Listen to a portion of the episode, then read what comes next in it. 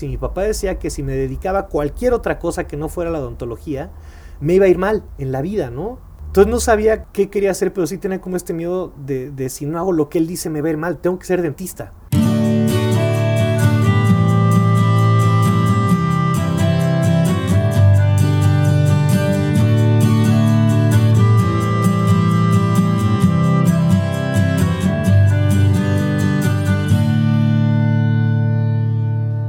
Bienvenido a un nuevo episodio de Habitat conmigo Andreas Osberg, pero también con un invitado a quien le hago una entrevista. Quiero aprovechar este episodio para explicar por qué el podcast se llama Habitat. A lo mejor me has escuchado decirlo antes, pero si es la primera vez que escuchas el programa o por si te falla la memoria, aquí te va. Considero que las personas que entrevisto se encuentran en un lugar o ambiente y con las personas adecuadas para poder maximizar su potencial como personas. Y a ese lugar le llamo hábitat. Eh, y para llegar ahí, para saber cuál es el hábitat ideal para ti, tienes primero que conocer quién eres, lo que te motiva, lo que te gusta y disgusta, cuáles pudieran ser tus talentos y sobre todo tus pasiones. De esto hablo con las personas que entrevisto y el día de hoy lo hablo con Javier Ramírez, para todos conocido como Cha. Cha creció en el Distrito Federal y desde chico estaba predestinado a dedicarse a la odontología. Sin embargo, se dio cuenta que eso no era lo suyo, sino que lo suyo era la música y el diseño. Y aparte de haber sido bajista en Fobia desde los inicios de la banda y ahora bajista de Moderato, es artista de diseño gráfico y dueño de una galería que se llama Guru. Diría que su historia es un ejemplo ideal para describir el viaje de un adolescente perdido que como adulto logra descubrir su hábitat. En Twitter y en Instagram lo encuentras como el tal Cha. Yo me llamo Andreas Ostberg en Twitter y Andreas1825 en Instagram. Cha es una persona muy simpática, como seguramente te darás cuenta al rato, y le agradezco mucho me haya dado la oportunidad de reiniciar la entrevista al darme cuenta después de media hora que no le había picado rec a la grabadora. Lo que sí se grabó viene enseguida, pero antes de nada más quiero mencionar que la canción al final del programa se llama I Saw the Light, quedó en dudas. Ahora sí, vamos a darle con el episodio 49 de Habitat desde su cuarto de ensayo en el sur de la Ciudad de México Chao. Voy a contextualizar un poco la entrevista. Es, eh, muchos conocen al Chavo y queremos conocer a, más sobre Javier Ramírez. Y también hago las entrevistas porque me interesa mucho conocer cómo conviertes una pasión o en tu caso dos pasiones en, en dos carreras. Entonces esa es la intención de la entrevista, si te late. Me encanta, buenísimo. si te tuvieras que describir como persona, que es una cosa muy difícil, y lo comentamos hace rato también, que muchas veces vamos por, por lo que hacemos.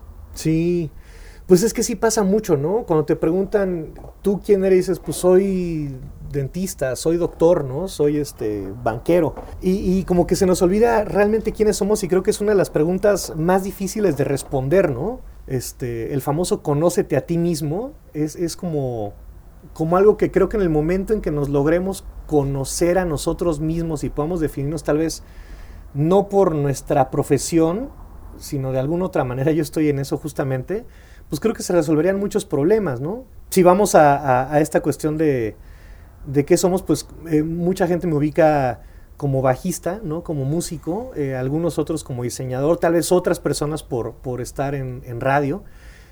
Pero ah, después de muchos años, y además porque es una palabra que me sacaba mucho de onda, creo que me considero una persona creativa, ¿no? Como que no puedo estar tranquilo si no, si no llevo a cabo ideas que se me van ocurriendo, ya sea con la música o con el diseño o, en los medios o, en cualquier otro, otro ámbito. Entonces, pues yo creo que si tuviera que, definirme, este, pues soy un hombre del, sur de la Ciudad de México que, ha tenido mucha suerte de conocer a gente muy talentosa con la que he podido eh, llevar a cabo todos estos proyectos y, y cumplido muchos sueños de infancia y de adolescencia. ¿Qué gustos tienes fuera del diseño y de la música? ¿Qué otras cosas eh, haces cuando tienes tiempo libre fuera de tus pasiones del diseño y de la música? Pues eh, me encanta ver películas, me encanta leer, me encantan las series, hacer cosas gráficas, pero no por comisión, ¿no? Que no sea para un cliente que me pidió un logotipo, por ejemplo, sino sino mías. Siento que me falta mucho tiempo, ¿no? Eh, desde que me despierto en la mañana ya estoy así de, bueno, a ver, ah, me gusta la jardinería recientemente también. Este, como que veo mis plantas y como que voy haciendo como una lista de cosas que quiero hacer como de trabajo y también como de no, no trabajo. Estoy aprendiendo a cocinar también después de muchos años. O sea, cocinar bien, no nada más cocinarme un cereal, como dice una amiga. Sí. Pero sí, o sea, como que siento que, que, vivimos en un mundo está lleno de cosas maravillosas, ¿no? Que falta tiempo, ¿no? Falta tiempo para poder leer todos esos libros, para poder ir a todos los museos, para poder conocer todas las ciudades, para poder comer toda la comida que hay, para poder, este, pues platicar con tus amigos, para poder escuchar los discos, no nada más una vez y poder decir ya lo escuché, sino escucharlos detenidamente y a conciencia. Falta mucho tiempo para podernos conocer a nosotros mismos, ¿no? O sea, como que creo que cuando la gente dice, dice que está aburrida, pues tiene algo, algún problema muy grave ahí, porque creo que como que no hay manera de aburrirse en este mundo. Entonces, me gustan las experiencias. Aunque me dé miedo, por ejemplo, un juego muy extremo en algún parque de diversiones, pues me aviento nomás para poder decir, ya lo hice y ya no me cuentan y ya estuve ahí, ¿no? Sí. sí, entonces pues como que, pues podría decirse que, que me gusta la vida, me gusta vivir y me gusta vivir todo esto lo más intensamente que se pueda. Desde muy chico te empezó a interesar, tengo entendido más, antes de la música fue eh, cuestiones del diseño, los cómics y... Sí, pues eh, de la música eh, me gustaba mucho escucharla. En mi casa mi mamá vivió siempre en la frontera, sobre todo en, en Mexicali. Entonces, pues oían poco de la que se estaba haciendo por acá en el centro del país, ¿no? Pero escuchaban mucho a Elvis, es súper fan de Elvis, de toda esta época del rock and roll. A ella, por ejemplo, ya no le gustaban los Beatles, ¿no? Eso fue por otra tía. Entonces, como que de ese lado de mi mamá hay como mucha música. Otra tía me enseñó a los Beatles, que es más joven que ella. Otro tío me enseñó a Queen y a Led Zeppelin. Y por el lado de mi papá, pues era como mucho Pedro Infante, Jorge Negrete, pero él también le gustaba mucho ir a ver a los, pues a todos estos artistas tocar, ¿no? Él, por ejemplo, pudo ver en vivo a Pérez Prado, pudo ver en vivo a Esquivel, ¿no? A María Victoria. ¿Dónde creció tu papá? Mi papá nació en Michoacán, pero se vino desde muy chico al DF. ¿Y dónde se conocieron tus papás? Ellos se conocieron en la universidad. Mi papá estudiaba odontología, mi mamá estudiaba odontología también. Entonces se conocieron también aquí en la UNAM. Mi papá era como sinodal, como asistente de un maestro, entonces este pues e, estuvo un poco más tiempo de lo que tendría que estar en la universidad dando clases. Y ahí conoció a mi mamá y pues se enamoraron y, y se quedaron a vivir acá en el DF. Y son dos, ¿verdad? Tú y tu hermana. Somos mi hermana y yo, sí. Yo nací dos años antes y mi hermana después que yo. Ok. ¿Y qué recuerdos tienes de tu infancia? Hay como dos, dos partes, ¿no? Como esta, mis papás trabajaban todo el día. Mi papá trabajaba todo el día en un consultorio que estaba lejos de la casa donde vivíamos y mi mamá, bueno, íbamos a la escuela en la mañana y en la tarde mi mamá trabajaba en el consultorio que tenía ahí en la casa. Entonces estábamos como mi hermana y yo todo el tiempo pues viendo la televisión, ¿no? Yo me la vivía dibujando, leyendo cómics, escuchando discos, ¿no? Todos estos discos. Eh, durante algún tiempo vivió este hermano de mi mamá en la casa, entonces pues él lo mismo escuchaba a los Billys que a, que a Led Zeppelin, ¿no? Entonces como que estaba este, este lado también era como bien padre porque me lo ponía y me decía, mira, esta es la guitarra, esta es la batería, este es el bajo y como que empezaba a enseñarme air drumming y air guitar, entonces como que empezaba a reconocer las cosas y al mismo tiempo pues como que hacía mis cómics con mis amigos de la escuela, principalmente con mi amigo Tomás Maciel y por otro lado era como bien padre porque mi papá también era como muy aventurero, todo lo contrario a mi mamá, o sea, sí son como blanco y negro ellos dos, ¿no? Mi papá es como muy de agarrar la camioneta y vámonos en camioneta hasta Mexicali, ahí vemos si hay hoteles en la carretera, y vemos dónde comemos, en cambio mera así es que nos van a robar, es que nos van a, se nos va a quedar el coche sin gasolina, se va a descomponer, entonces como que... Preocupona. Muy preocupona. Y mi papá era todo lo contrario, ¿no? Tenía un carácter muy fuerte, se enfermó eh, muy fuerte en el 85, de hecho le habían dicho que tenía leucemia, milagrosamente se curó y como que le cambió mucho el carácter, se volvió como mucho más este familiar, mucho más este relajado. Este, entonces pues está como este lado de estar como mi hermana y yo como en nuestro mundo ahí de, de niños dibujando, leyendo, escuchando música, viendo la televisión.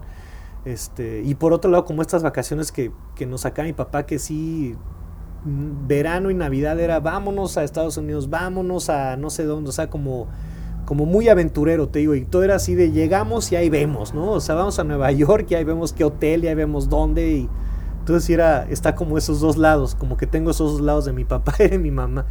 Sé que pasabas mucho tiempo en, en casa y digo, hablando ahorita que comentaste sobre la creatividad, que algo que yo siento que hoy en día hace falta es que tendemos a llenar los niños con muchas actividades. Entonces tienen muy claro de que salen del colegio, van, comen y luego ya tienen un fútbol o ajedrez o catecismo, eh, lo que sea, ¿no? Sí, sí, sí. Se llenan los días y realmente nunca tienen esos momentos donde tienen que estar solos y nadie les va a decir qué tienen que hacer y tienen que empezar a inventar ciertas actividades y tienen que aprender a estar consigo mismo y también empezar a, divertirse con, con, inventos propios. ¿Tú crees que eso te ayudó a ti a, desarrollar ese lado creativo?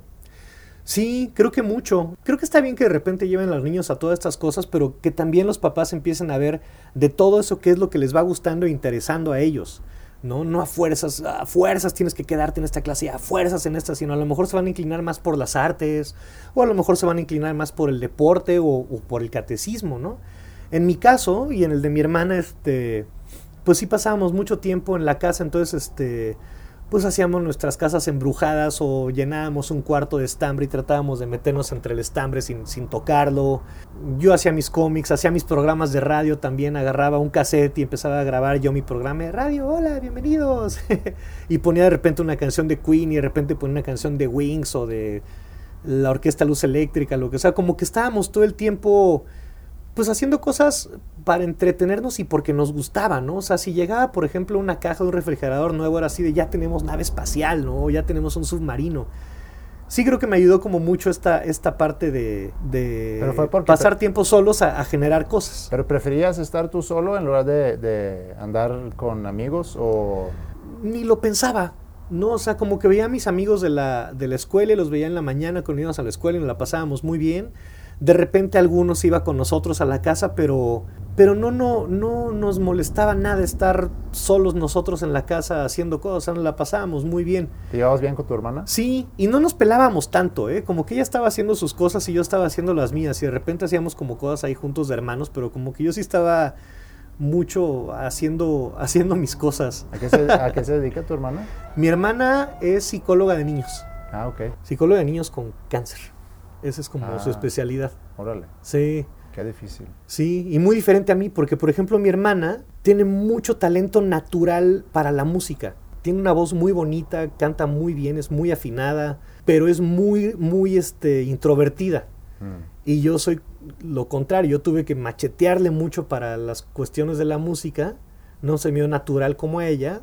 Ella lo sacó a mi mamá y yo salí más a mi papá pero este soy como más extrovertido que ella. Entonces, pues como que ahí se hizo como una, una cosa rara. Muchas veces durante muchos años les dije que ser un grupo, como mecano, y no, nunca quiso. ¿Y cómo te iba en el colegio? Cuando en la primaria bien, secundaria ya empezamos como a flaquear un poco y preparatoria ya me acabaron corriendo de mi escuela y me acabé metiendo al Reina de México. Porque pues ahí había como varios amigos, Leonardo también, que nos conocemos, Leonardo de Lozán, que nos conocemos desde que tenemos pues, 17 y 14 años, algo así. Este, íbamos juntos en la moderna, a él lo sacan antes, se va a una escuela que se llama el Reina de México. Mi hermana también estuvo en la misma escuela, también la, la sacan antes de la escuela, porque era muy estricta, la moderna americana era muy, muy estricta. ¿Era una escuela religiosa o...? No, no, no, no, no, para nada, para nada, para nada. Pero sí era como muy con estándares muy altos, ¿no? O sea, no podía reprobar dos materias a fin de año porque te, te corrían. Entonces yo estaba ya también como medio cansado de estar ahí, este... Mi hermana ya estaba en el Reina, estaba ahí con Leonardo, se había ido con otro amigo también, Boris, que luego fue tecladista de Los Amantes de Lola. Este, otros amigos también míos que estaban en la Morena, como que todos estaban en el Reina y que se la están pasando muy bien.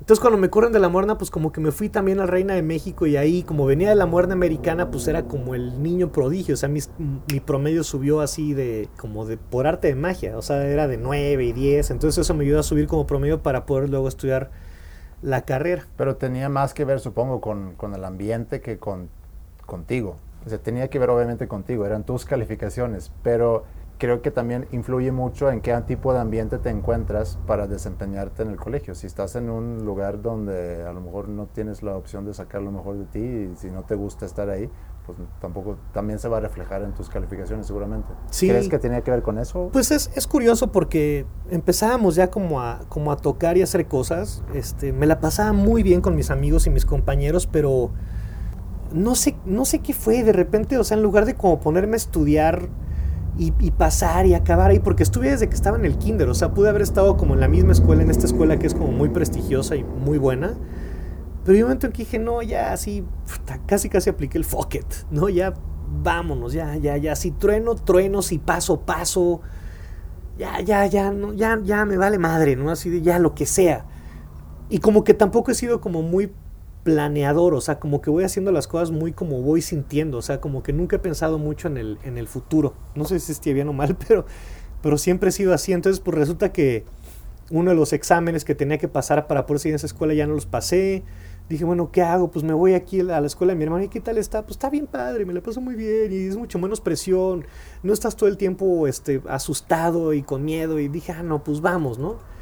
Pero ahí, por ejemplo, ya era el último año de preparatoria y este, mi papá, como te platicaba, mi mamá son dentistas.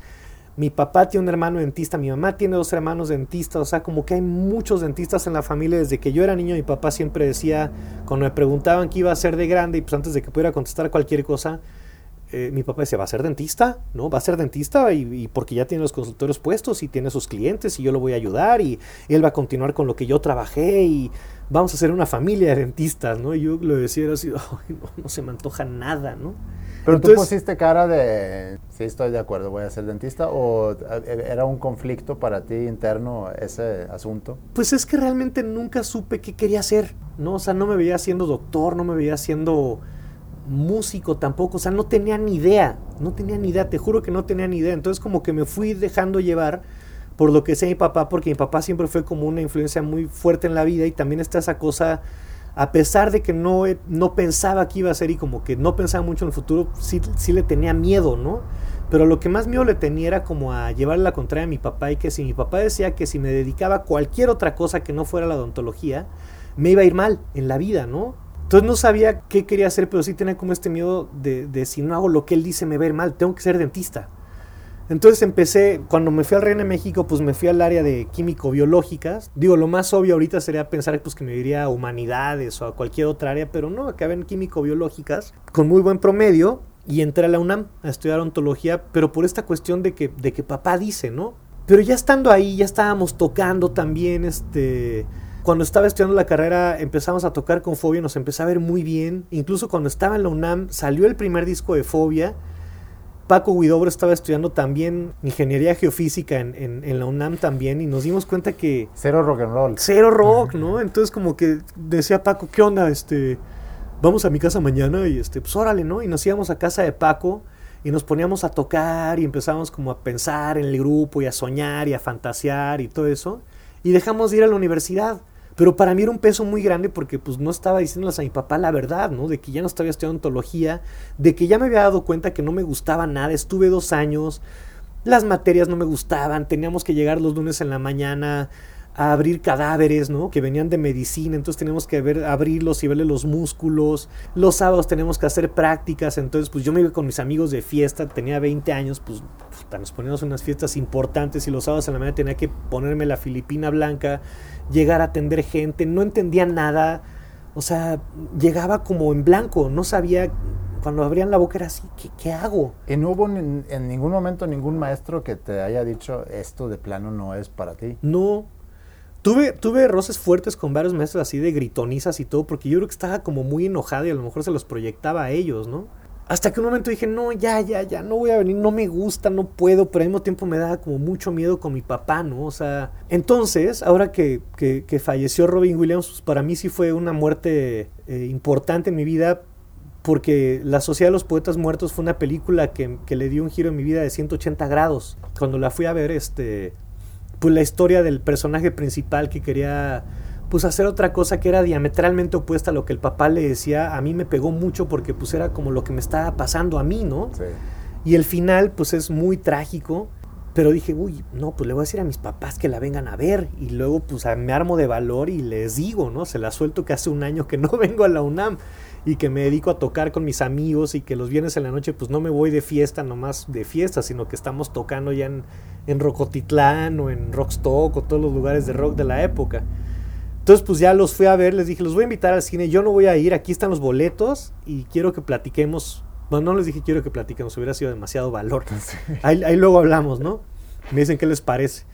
Y ya cuando regresaron, pues los dos me dijeron, oye, ¿qué nos quieres decir, no? Porque ellos sabían pues que tocábamos. Siempre hemos ensayado aquí en, casa de mis papás. ¿Qué nos quieres decir? Les dije, no, pues es que la verdad, pues hace ya mucho tiempo que no voy a la universidad. Me siento muy mal de, no decirles, pero pues no sabía cómo.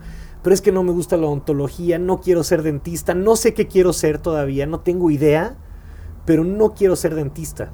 ¿Y qué vas a hacer? Les dije, pues ahorita pues me voy a dedicar a tocar con los muchachos, o sea, nos está empezando a ir muy bien, este, me gusta la música que estamos haciendo, o sea, me gusta mucho mi instrumento, cómo he estado como aprendiendo cosas, o sea, y pues quiero ver qué pasa. Ya salió un disco, pues no lo quiero dejar ahí a la mitad. Entonces mi papá me dice, bueno, pues lo que tú quieras, dale, pero va solo, ¿no? Con lo de la ontología, pues aquí estoy yo, está todo lo que he hecho yo durante la vida, que te lo quiero dejar a ti, pero aquí sí no conozco nada. Yo no sé tocar la guitarra, no tengo idea de eso. O sea, vas tú solo. Le dije, pues sí, a ver qué pasa, ¿no?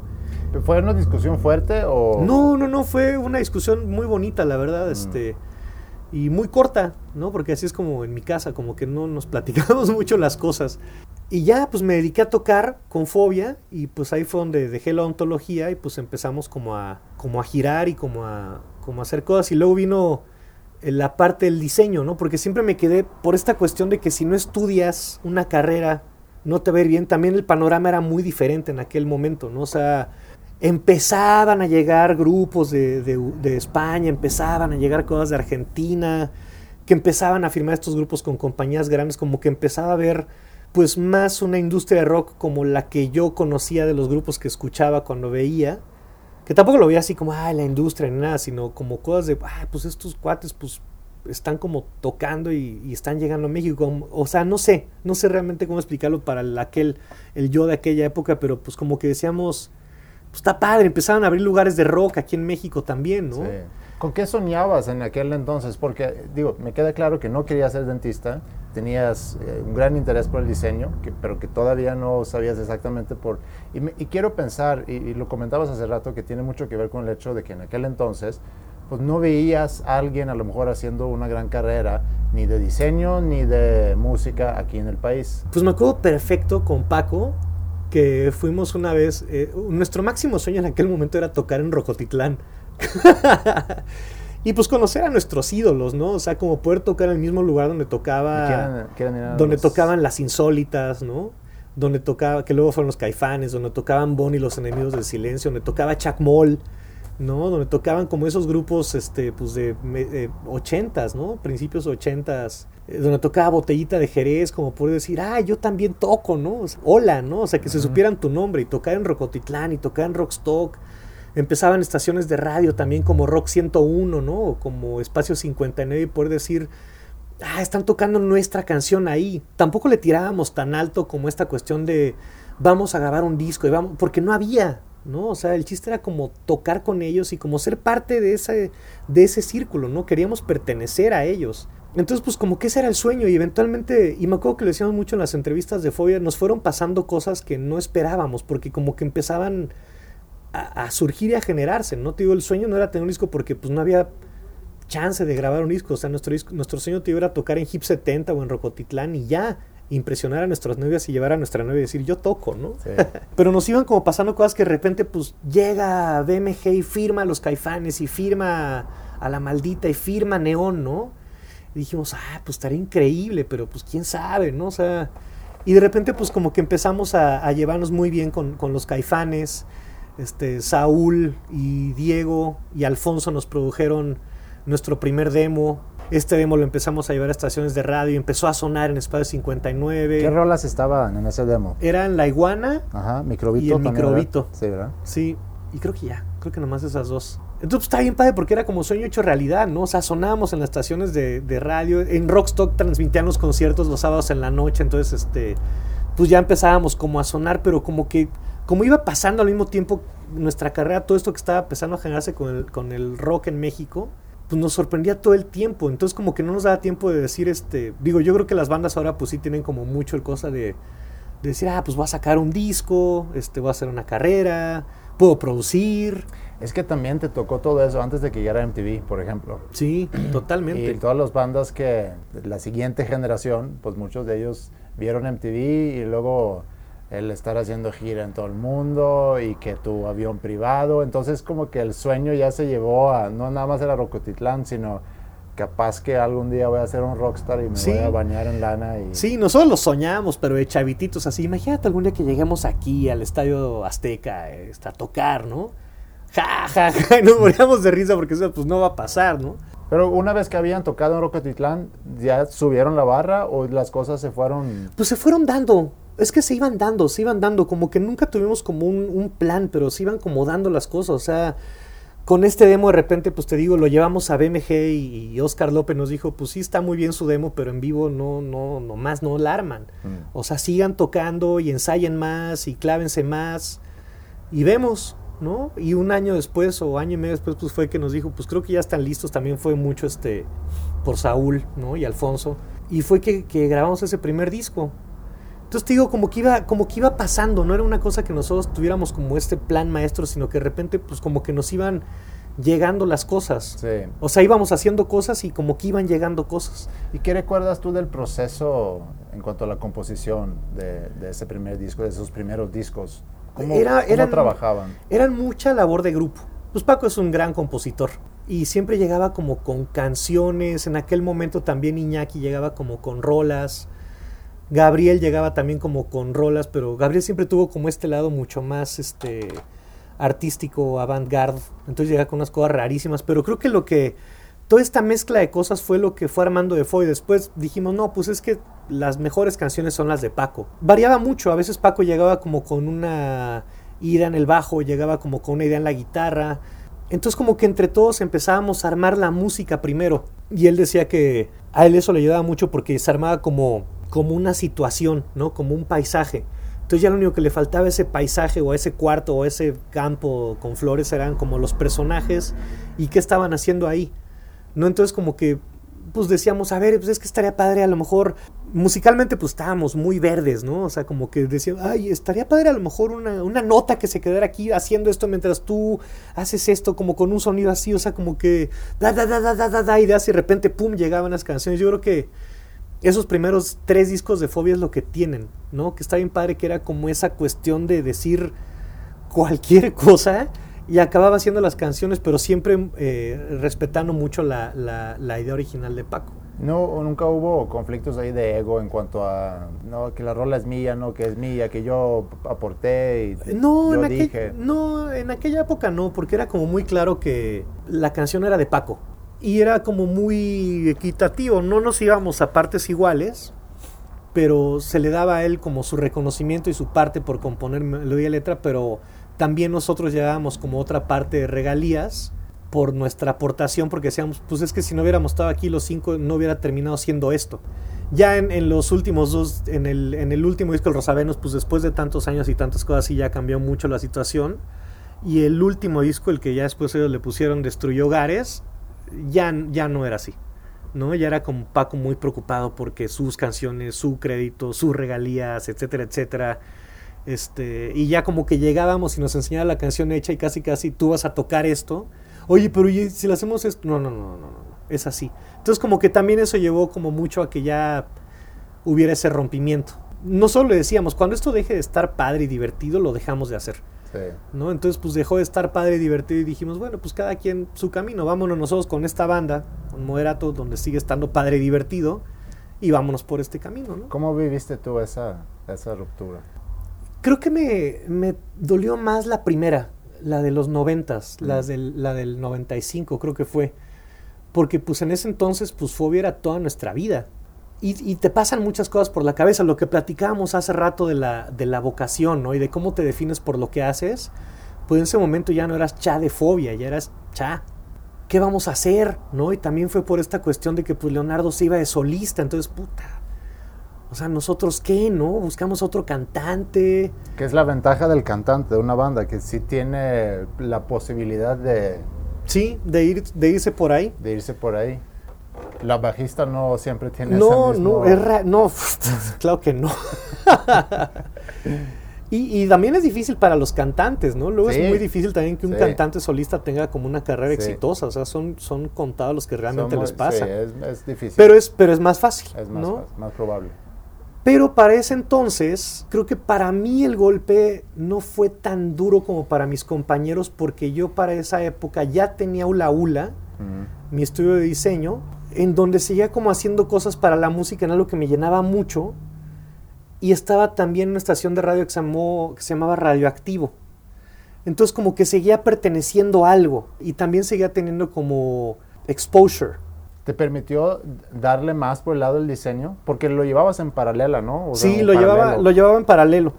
Mi primer trabajo de diseño fue el disco Mundo Feliz, que Sí. cuando hicimos el, el primer disco de Fobia, nos dijeron, pues muchachos, eh, nosotros teníamos muchas ganas. El primer disco de Fobia, eh, los créditos son producción musical Oscar López y dirección Martín. Pero la verdad es que Martín fue el que hizo todo, ¿no? Entonces teníamos como muy buena comunicación con él, así hubo un clic increíble. Siempre lo consideramos como, como el sexto Fobia. Este, y teníamos muchas ganas de grabar con él y teníamos muchas ganas de grabar con él en Nueva York. Entonces llegamos con la izquierda y dijimos, oye, pues es que queremos grabar este nuevo disco en el estudio de Martín en Nueva York, ¿no? Para que tenga como esta vibra y esta onda, muy impulsados por Gabriel, por eso que te digo que él estaba como muy clavado en lo que estaba pasando ahí en aquella época. Y nos dijeron en la disquera, bueno, pues sí está muy bien, pero vamos a tener que recortarle de otro lado. Y principalmente pues fotografía, diseño, etcétera, etcétera. Entonces dijimos, bueno, pues, pues nosotros lo hacemos, ¿no? Pero nos queremos ir a Nueva York y queremos estar allá tres meses y vivir allá y grabar allá y como que tenga esa vibra. Y dijimos, pues a ver qué hacemos, ¿no? Entonces, Gabriel y yo se nos ocurrió que de conciertos, de las tocadas que teníamos en aquella época, pagarle un boleto a, a Carlos Omonte, amigo fotógrafo, y que se fuera con nosotros y tomar las fotos allá en Coney Island o donde fuera, ¿no? Y luego el arte disco, pues acá lo íbamos a hacer y ya veríamos cómo. Entonces, estando allá se nos ocurría que el disco se llamara Mundo Feliz. Tomamos estas fotos en Coney Island. Dije, bueno, a ver, yo, yo me lo he hecho, ¿no? No tenía ni idea de lo que estaba haciendo, así muy sácale puntita y a ver qué pasa. Pero resulta que la foto que escogimos para la portada cuadraba perfecto con un libro de ciencia ficción de mi papá. Entonces recorté la foto porque Photoshop no existía. Entonces recorté la foto, la monté sobre esta foto, cuadraba increíble. Entonces era como nosotros aterrizando en este planeta nuevo, en nuestro mundo feliz. Y Mario Lafontaine, que fue el que hizo el arte, el primer disco de Caifanes y amigo de toda la vida, este, me ayudó como a hacer todos los interiores. Entonces ahí fue cuando dije, uy, esto me late y mucho, ¿no?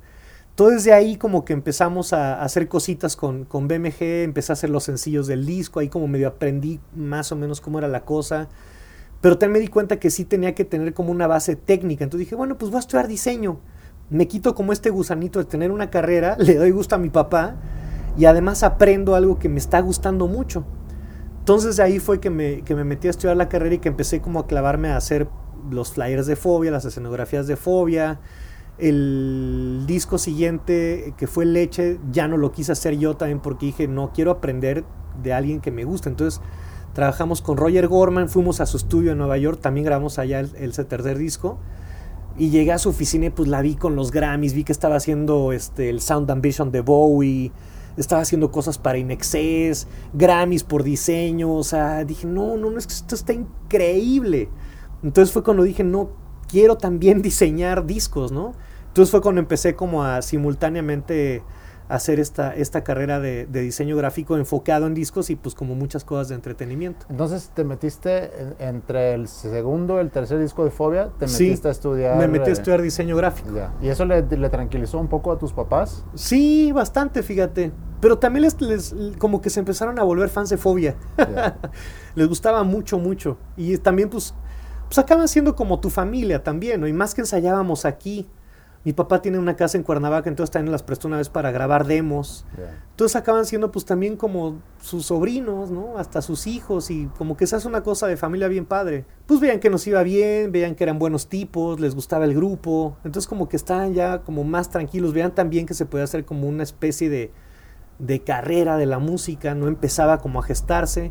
Pero sí, el hecho de como tener una carrera para ellos sí fue como muy muy tranquilizante. Pero tú pagabas la carrera con, con lo que ganabas de Fobia. Sí. Y supongo que también hacías otros jales de, de diseño. ¿o? Sí, sí, sí, sí, pero cositas, o sea, flyercitos y cosas así. Como que eso fue ya eh, más terminando la carrera, cuando ya empezamos a trabajar con las disqueras. Marcelo Lara, por ejemplo, empezó a trabajar en Sony junto con Robbie Lara y ellos nos dieron como nuestro primer disco formal. ya. el de la dosis. Entonces, y también Culebra, pues eran nuestros amigos, ¿no? Era Muku, que estaba en Neón, Sí. Juan Collado, entonces con ellos empezamos a hacer también cosas. Entonces ahí fue que empezamos como a trabajar y estaba padre porque manejábamos como este lenguaje que no manejaban otros diseñadores, porque también veníamos de una escuela nueva, como esta transición también a lo digital.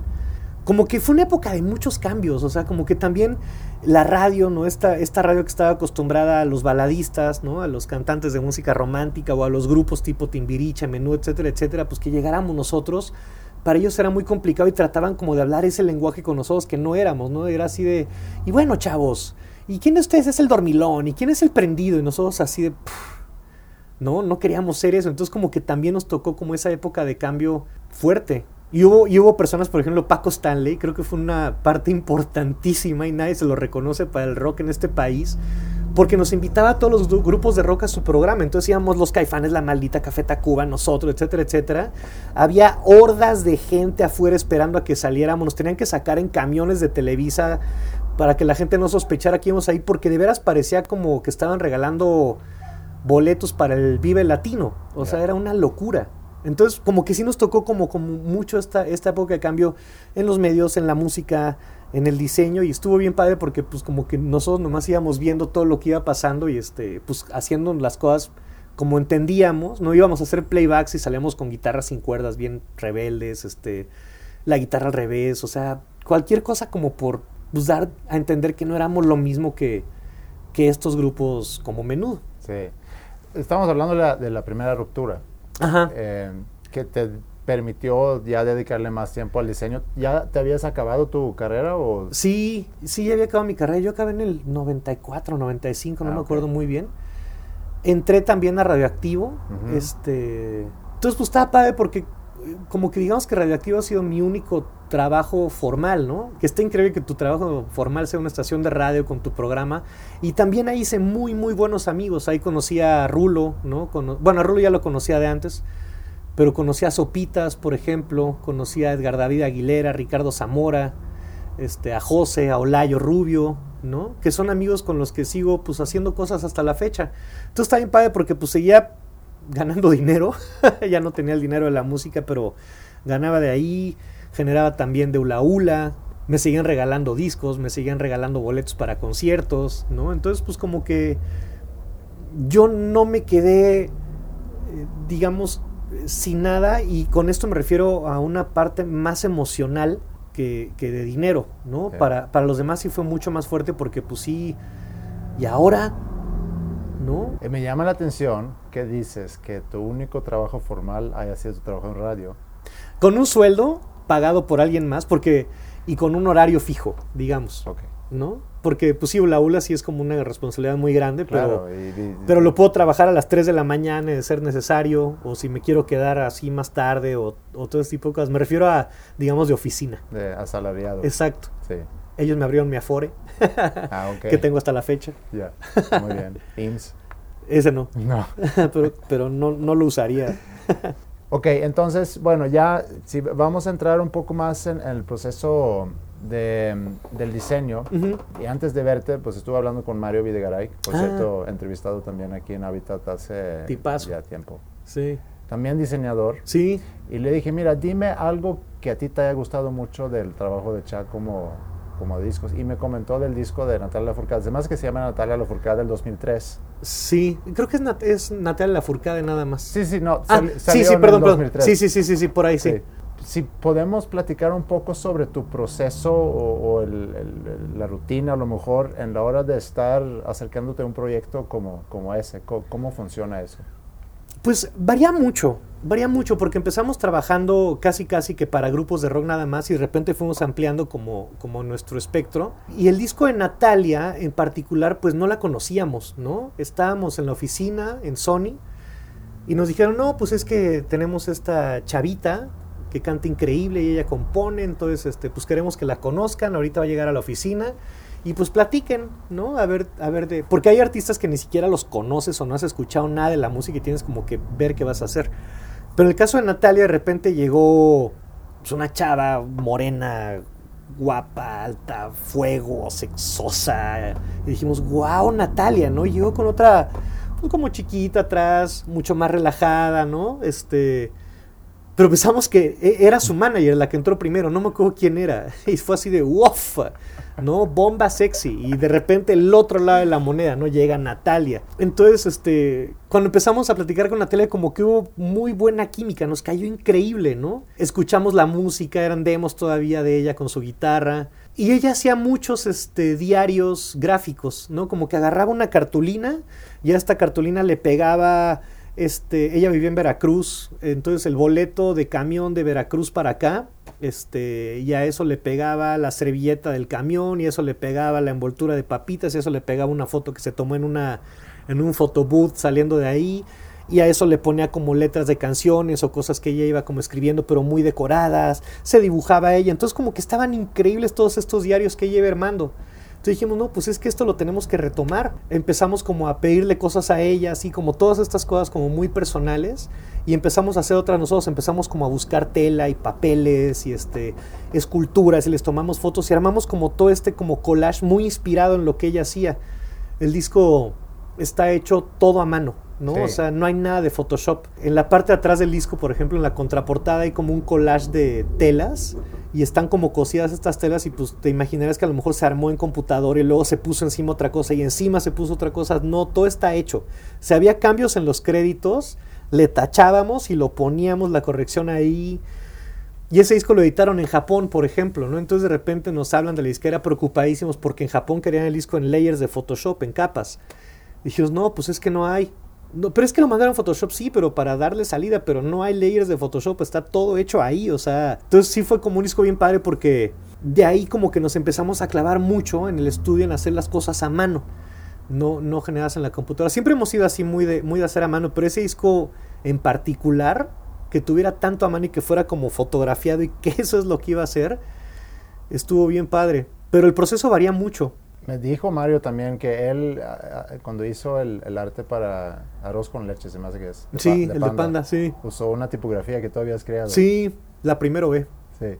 Mi socio de aquella época, este, cuando no tenemos, hay como eh, momentos en los estudios, bueno, en este al menos que, que, no tenemos trabajo, pero como que lo estamos aprovechando para, para hacer como todas estas, cosas, estas cosas que tenemos pendientes, que no es trabajo por comisión. Entonces, pues en aquella época nos gustaba mucho hacer tipografías, ¿no? Como que estaba muy de moda generar tu propia fuente tipográfica y meterla a los programas y poder escribir tus cosas ahí con tus letras.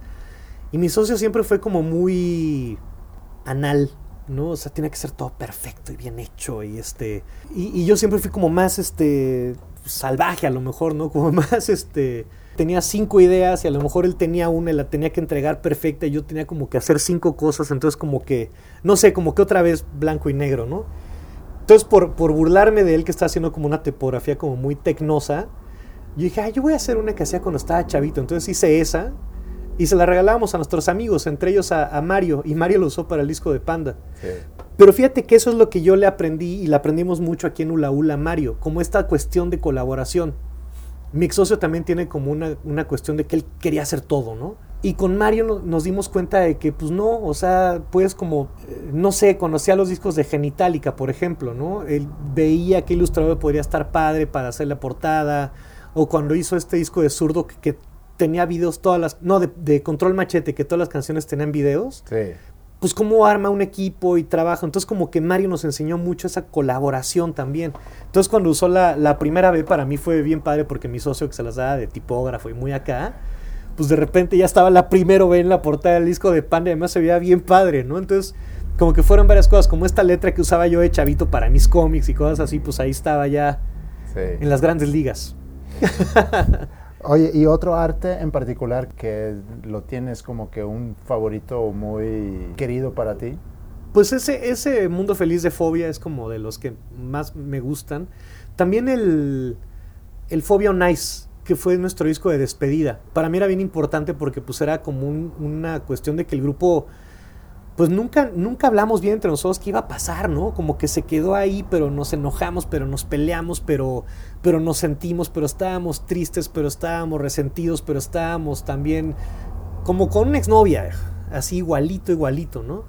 Pero el disco se llamaba Phobia on Ice por varias cosas. Uno, porque decíamos, es que ya muy altaneros también, ya hicimos todo, güey. Lo único que falta es nomás un espectáculo de Phobia on Ice, ¿no? Ja, ja, ja, ¿no?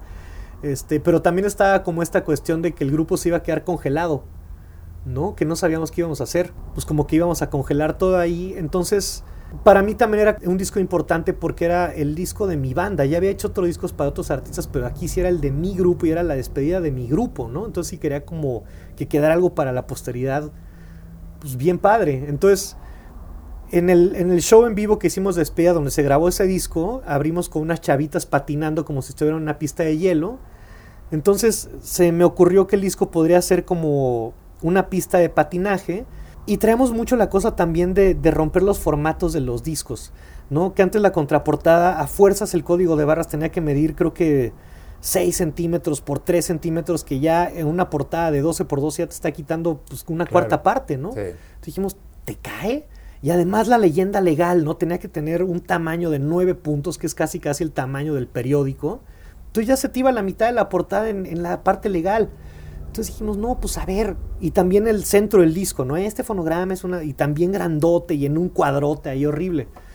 Entonces, Marco Cataño era como la persona que estaba viendo eso con nosotros en aquella época. Le dijimos, oye, Marco, ¿dónde dice que el código de barras tiene que estar de este tamaño? ¿Y dónde dice que la leyenda legal tiene que estar de este tamaño? ¿Y dónde dice que tiene que estar atrás? ¿Y dónde dice que ta, ta, ta, ta, ta, ta, ta, ta, ta? Ah, pues no sé, déjame ver, ¿no?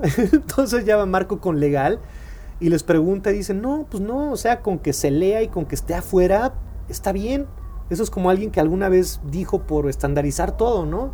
Entonces está bien padre porque pudimos poner como el código de barras mucho más chico en la costilla del disco, la leyenda legal también en la costilla del disco, entonces tenemos como toda la parte de atrás libre. El disco compacto en sí, te digo que tenemos estas chavitas patinando, dije, bueno, ¿por qué no toda esta cuestión de leyenda legal también? La imprimimos sobre un barniz transparente, entonces va a parecer como que son las marcas de los patines sobre el disco. Y si nos quedó tan padre el disco, pues estaría padre que esto se viera cuando está en los anaqueles comparado con los demás discos, como que va a hacer que brinque más. Investigamos también con Marco a ver si podíamos hacer como la portada a la mitad, que no fuera una portada de 12 por 12 centímetros tapando el disco, sino que fuera de 6 por 6, que se viera el disco. Sí. Entonces, pues como que logramos hacer todo, como que también ahí aprendimos esta cuestión de, pues muchas veces hace las cosas porque te dijeron que tienen que ser así y realmente no es así. Entonces, pues es un disco al que le tengo mucho cariño. Le tengo mucho cariño también a un disco de Mijares. ¿Ah, sí? Porque fue el primer disco que hicimos para un artista pues tan grande, ¿no? Entonces cuando nos llaman y, y, y tuvimos esa primera junta con Mijares, le dije, oye, pero ¿ya viste los demás discos que hacemos? Me dice, sí, sí, sí, es que justamente por eso. Estoy cagado de que todos mis discos son iguales, mi pinche jeta. Y... Dije, pues órale, ¿no? ¿Y cómo se va a llamar el disco? Iba con Memo Gutiérrez también, que es chistoso, capuchino, micha, está perfecto, está papita, que no sé qué, ¿no? Entonces dije, bueno, pues órale. Entonces es un disco que tiene como los requerimientos de un artista como Mijares, ¿no? Que él está en la portada, que se vea bien, que se lea bien el logotipo, que se vea bien el nombre del disco y todo, pero pues no fue como una fotografía de estudio súper retocada y luego el, el, logotipo de Mijares encima como con tipografía de stock ahí de la computadora, algo como muy X, ¿no? Sino que pudimos llevarlo a un café en la Condesa nos dieron chance de pintar en la ventana Mijares Capuchino como, como, si fuera el nombre del café, tomar la foto desde afuera y prácticamente no hacerle nada de Photoshop. Yeah. No, o sea, hubo Photoshop de retoque de él para que se viera bien, pero así de, de la cuestión de diseño no. Entonces estuvo bien padre porque era una foto como el de Natalia. No, o sea, si querías mover el logo, pues ya no podías porque es ahí. Entonces, pues como que eso, sí, los de Moderato, ¿no? Lo que es bien padre de Moderato, pues es que sí hemos podido armar desde el principio una, una cuestión gráfica que a mí se me hace muy interesante porque pues es todo, no nada más el disco, sino el merchandising, el, los escenarios, este... Todo el look de ustedes, ¿no? Todo, todo, todo. Sí. Entonces es, es, un proyecto que pues, hasta la fecha me sigue dando, ¿no? El último disco, por ejemplo, que hicimos con la gente Libro Vaquero, o que hemos tenido chance de participar, hacer un cómic, ¿no? Con Humberto Ramos, de que Sergio Aragonés nos hiciera una ilustración para uno de los discos. Así ha sido así como un proyecto que me ha dado mucho en, en materia de diseño. ¿Has, durante tu carrera como diseñador, has podido estar escogiendo más o menos los proyectos que a ti te interesan o también de repente por necesidad a lo mejor de económica? Sí, no, claro. Sí hemos tenido que hacer un chorro de cosas y ha habido como clientes problemas y horrible que como que les quieres proponer algo y te das cuenta que es como una mosca que está tratando de, de salir y no, no, se da cuenta que hay un vidrio y de repente dices, no, pues ya, mejor me espero tantito y, y ya, ¿no? O sea que sí decimos, bueno, ya lo que tú quieras y ya le damos el avión y le entregamos y le cobramos. Pero hay otros proyectos que sí, pues te traen como muchas satisfacciones, ¿no? Y lo padre también del diseño es que pudimos abrir una galería en, en 2009, Gurú. Y ahí lo que ha estado increíble, pues es que he podido conocer también como a mucha gente que admiro mucho. Y un poco como esta plática, ¿no? O sea, como poder, pues hablar con ellos y decirles, oye, a ver, cuéntame, ¿no? O sea, Amanda Wiesel, por ejemplo, que, hace muchas cosas para Disney y muchos Doonies y muchas cosas, pues es una chava que trabajaba en, creo que con los Simpsons, no estoy seguro, y la corren y se queda sin chamba y pues empezó como a generar ella sus cosas, sus propias figuras de madera, sus, sus pósteres y los empezó a vender en bazares y cosas así, como que dices, pues qué padre, ¿no? O sea, como que ha logrado hacer su vida como ella ha querido, ¿no? Entonces como que sí he tenido como chance también por, por gurú de conocer como gente muy talentosa, muy interesante, no nada más de aquí, sino de, de fuera. Como te decía cuando arrancamos, que parte de mi interés por, por hacer esas entrevistas es pues, realmente conocer cómo convertir una pasión en, en, una carrera. Y sé que no todos lo van a lograr y a lo mejor son pocos lo que lo van a lograr. En mi caso como papá, pues yo también siento responsabilidad de a mis hijas, tengo dos, a ayudarles y guiarles y ojalá que ellos puedan encontrar algo que realmente les vaya a hacer felices en la vida, porque platicamos sobre eso, ¿no? De lo que queremos como papás muchas veces es que estén contentos, que estén seguros, que estén sanos y salvos, pero a veces mal enfocados pensando que con que tú agarras una chamba segura y haces una carrera que te va a dar un buen trabajo, pues ya va, todo va a estar bien. ¿Qué consejo das tú o darías tú a los o a papás, a mí como papá, o a, o a, chavos que a lo mejor están empezando, chavos que a lo mejor están escuchando eso, que tienen 15, 16, 20 años y que todavía no encuentran qué camino agarrar. Yo creo que nunca es tarde. Cuando tienes 14, 15 años, estás en la primavera de tu vida, o sea, estás sembrando y tienes todo por delante.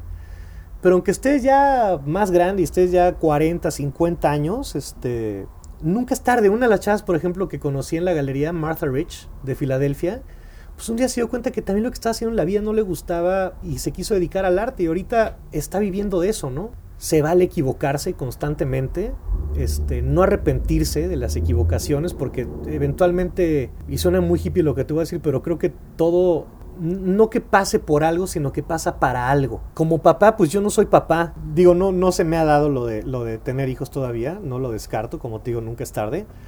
Pero cuando le preguntas a un niño, por ejemplo, lo que platicábamos hace rato de qué quiere ser de grande, te dan risa la respuesta de los niños porque los ves desde el punto de vista del adulto, ¿no?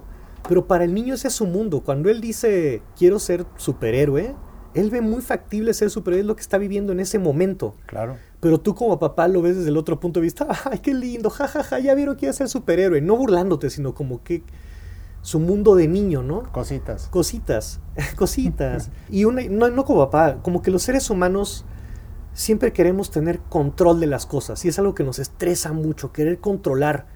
Y queremos controlar nuestro futuro y la verdad, o sea, podemos como ir sembrando muchas cosas para este futuro, pero controlar y estar seguros que las cosas van a ir como nosotros las planeamos, pues no, no, no, no creo que vaya por ahí. ¿Y qué futuro quieres controlar más que el de tus hijos? Y no porque quieras controlarse ellos, sino que quieres controlar que estén bien. Claro. O sea, quieres controlarles que nunca nadie los haga sufrir, ¿no? Que, quieres controlarles que encuentre una persona que los quiera y que en el caso de, las de tú que tienes hijas pues no quieres que se encuentren un patán como éramos nosotros tal vez a los 17 18 años no quieres también que sean mujeres independientes quieres que que tengan una vida plena, llena en todos los aspectos, en su aspecto económico, ¿no? Que sea una vida donde no sufran por ahí, que también encuentren una, una parte eh, amorosa, padre, ¿no? Una pareja bonita, que los deje ser ellos también, ¿no? Porque eso, eh, eso es bien importante. Pedimos mucho. Pedimos mucho, pero a fin de cuentas, pues yo creo que lo más importante es como, como dejarlos que sean ellos, ¿no? O sea, hablamos hace rato, por ejemplo, de las clases, ¿no? Que muchos papás les llenan la clase, la tarde con la clase de fútbol, de teología, este, la clase de, de arte, ¿no? Entonces ahí estamos hablando como de tres cosas bien distintas, ¿no? Deporte, este, bueno, la parte motora de nosotros, nuestra parte espiritual y nuestra parte creativa, ¿no? Y, las otras clases a lo mejor especiales porque el niño no va bien en matemáticas, ¿no? Entonces hay como que están con varias, varias cosas, pero empezar a ver, pues está tomando clases de matemáticas porque a lo mejor ese lado del cerebro no le funciona tan bien. Está tomando clases de fútbol porque, que bueno, sí, tiene que hacer ejercicio, está perfecto, pero a lo mejor el fútbol no le gusta y prefiere como en la noche llegar como a dibujar, por, por hablar algo que para mí es muy cercano. Entonces como creo que como papá tienes que estar como muy atento de, de, por dónde van. Creo que mis papás no estuvieron muy atentos de por dónde iba yo y de repente, sorpresa, ¿no? Mi papá y yo somos muy distintos. Mi papá le gustan los toros, mi papá es dentista, mi papá le gustaba la cacería, este, y a mí no, no me gustó nada, ¿no? O sea, realmente tenemos eh, aficiones en común, pues tenemos muy pocas. Ni nuestra música es igual. Creo que lo más importante de todo esto es como, como respetar quiénes son y pues hay como cosas básicas de, bien y mal, ¿no? Que es lo que les tenemos que, enseñar, pero a fin de cuentas cada quien va a ir descubriendo su vocación de vida y si puedes moldear tu vida alrededor de esta vocación, vas a tener una vida muy feliz, ¿no? Muy, muy contenta. Pero el chiste es como, como encontrarla y a lo mejor esta vocación va contra muchas cosas que te han dicho durante muchos años. Entonces también tienes tú que tomar como ese, leap of faith que le dicen, no ese, ese brinco de suerte, creo. Y, no quedarte con las ganas de hacerlo. Yo siento que si me hubiera quedado de odontólogo, ni hubiera sido un buen odontólogo, hubiera estado muy frustrado, me hubiera sentido muy mal de haber pertenecido a eso y haberlo dejado por no haberme aventado cuando tenía 17, 18 años, ¿no? Aparte, hay muchos dentistas. Hay muchos dentistas y habemos pocos bajistas. bueno, dímelo a mí, que tiene una escuela de música, que ese es el constante problema de convertir. Todos quieren ser guitarristas, bateristas y cantantes. Sí, de convencer a los guitarristas que, pues, ¿por qué no tratas el bajo? a McCartney, qué bien le fue. Sí, cómo no. Pero a lo que iba es que habrán muchos dentistas, pero muy pocos que han logrado hacer lo que, lo que tú haces y lo, con lo que has contribuido a través de, música y diseño y arte. Entonces, qué bueno que agarraste ese valor en aquel momento de, pues, romper, de romper con, lo que sin tu permiso era a lo mejor el, destino que habían sí, ¿verdad? Para ti. Sí, lo que ya tenían planeado. Pues sí, la verdad sí, qué bueno, porque pues me lo he pasado muy bien. Sí, muy bien. Oye, ¿y sueños a futuro? Tengo muchas ganas de, desde hace mucho tiempo, desde hace muchos años, tengo un proyecto que se llama Sandro Ventura y los Infierno. De hecho, estuve tocando un rato también con Los Acapulco y puedo decir públicamente que el nombre de los infiernos lo escucharon en una sesión, uno de los actuales infierno, y se lo, se lo robaron. ¿Ah, sí? pero lo tengo registrado. Entonces, mientras no lo use, denle, pero pues, rato que lo ocupe, vamos a tener que hablar. Pero es un proyecto este, muy, muy de, de música y gráfica. O sea, que sí están como muy casados esta cuestión música gráfica, es como una, una como puesta en escena. O sea, aún más que Moderato. Mm, sí, mucho más. De hecho, era como el proyecto que tenía antes de que se me prendiera el foco de Moderato, que salió una vez que estaba viendo The Wedding Singer. ¿Ah, sí? sí, estaba viendo la tele y de repente estaba viendo The Wedding Singer y dije, ay, deberíamos hacer una banda de bodas. ¿No? O sea, tocamos todos los fines de semana, tocamos canciones que nos gusten, además canciones para nuestros amigos, ¿no? O sea, que no sea como las clásicas, porque a mí las bodas cuando estaba más chavito, que no les agarraba la onda como ahora, cuando entraba la cumbia y la salsa y todo eso, ay, ya sáquenme de aquí, ya me quiero ir, ¿no? Siguen sonando en las bodas. Sí, sí, pero ya la disfruto. Antes, ahora ya me la paso muy bien, pero ah. antes sí la sufría mucho. Cuando era niño iba a bodas a fuerzas. Entonces decía, ¿por qué no tocan las canciones que me gustan? Entonces dije, hagamos una, una banda para nuestros cuates y tocamos covers de canciones que nos gustan.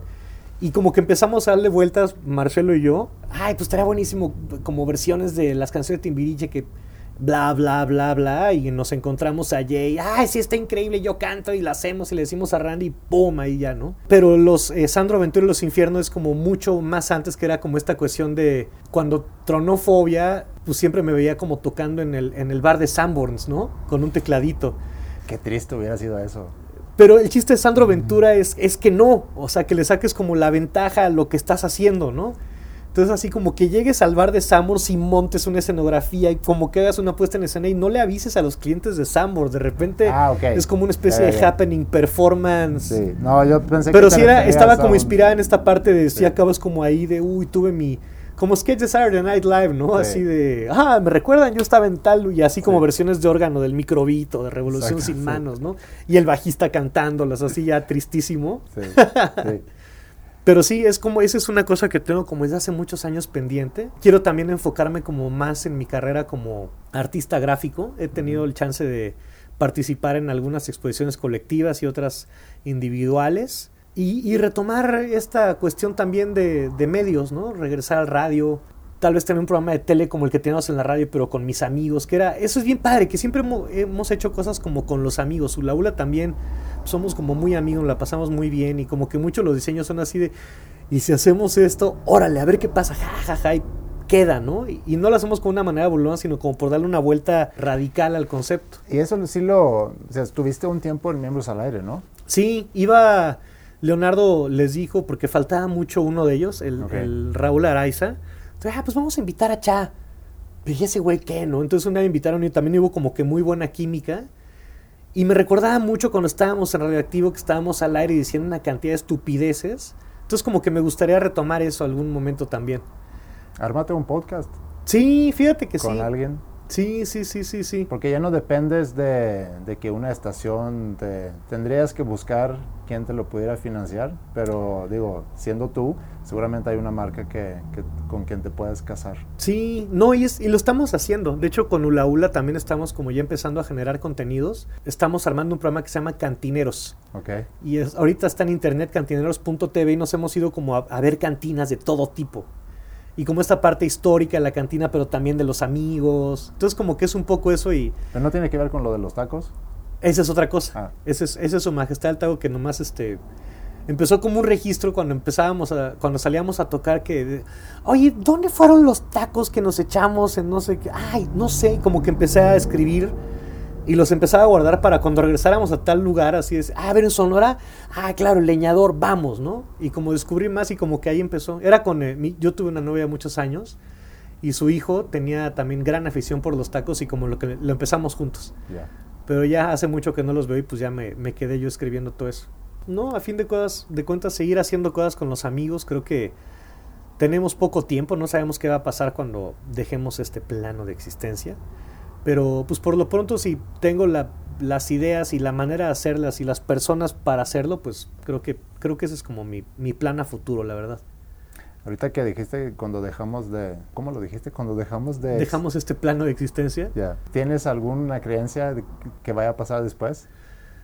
Pues durante muchos años, este, yo sí crecí creyendo en el barbón mágico que vive arriba de las nubes, ¿no? Hice mi primera comunión y todo, y rezaba todas las noches un Padre Nuestro y una Ave María, y me presionaba y daba las gracias. Y ahorita estoy como muy clavado en este rollo de el miedo y el amor. El amor, su opuesto no es el odio, es el miedo, ¿no? Entonces como de dejar el miedo de las cosas. Y justamente este tipo de, entrevistas y de pláticas me gustan mucho como para poderle decir a la gente que no tenga miedo a hacer las cosas. Eventualmente no pasa nada.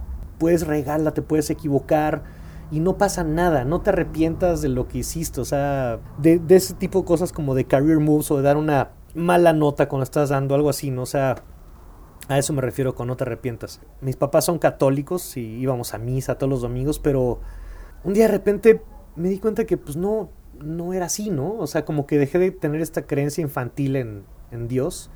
Y durante mucho tiempo creí que te mueres y que no pasa nada. Ahorita ya no sé, ¿no? Ahorita no sé si te vas, si regresas, si, si te vas a otro plano, no sé. Ahorita estoy como justamente en eso, ¿no? Pero lo que sí sé es que no sé. Entonces, lo que sí sé es que estoy aquí ahorita con mis amigos y haciendo cosas, pues ahorita es cuando las tenemos que hacer. Exacto. Ya después veremos. ¿Quieres agregar algo? No, pues muchas gracias. Este, siempre es padre poder compartir toda esta, toda esta experiencia de vida. Hasta que platico de todo esto me doy cuenta de, de cuántos años han pasado. Pues agradecerle a todas las personas que se han cruzado en mi camino, ¿no? Desde familia, amigos, compañeros de trabajo, que se han vuelto compañeros de vida. Mandarle un saludo muy grande a todos, ¿no? A los, a los chicos de Moderato, a los chicos de Fobia, a todos los que han estado en Fobia, ¿no? Gabriel Curi, La Chiquis, Leonardo, Paco, Iñaki.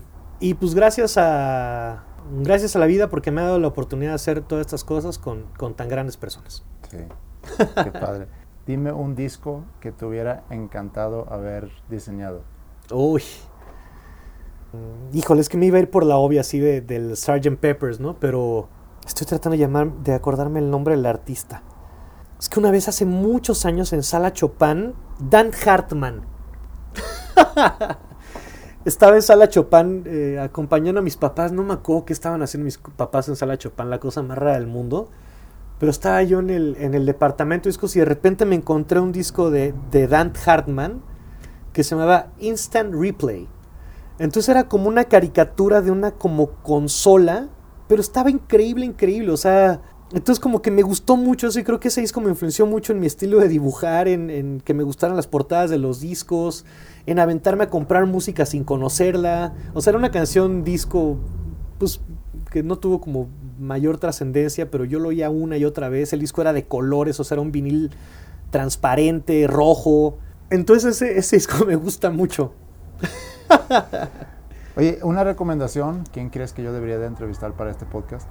Pues hay, hay, hay gente que está haciendo como cosas eh, muy interesantes en esta, por la gente que he conocido en Gurú.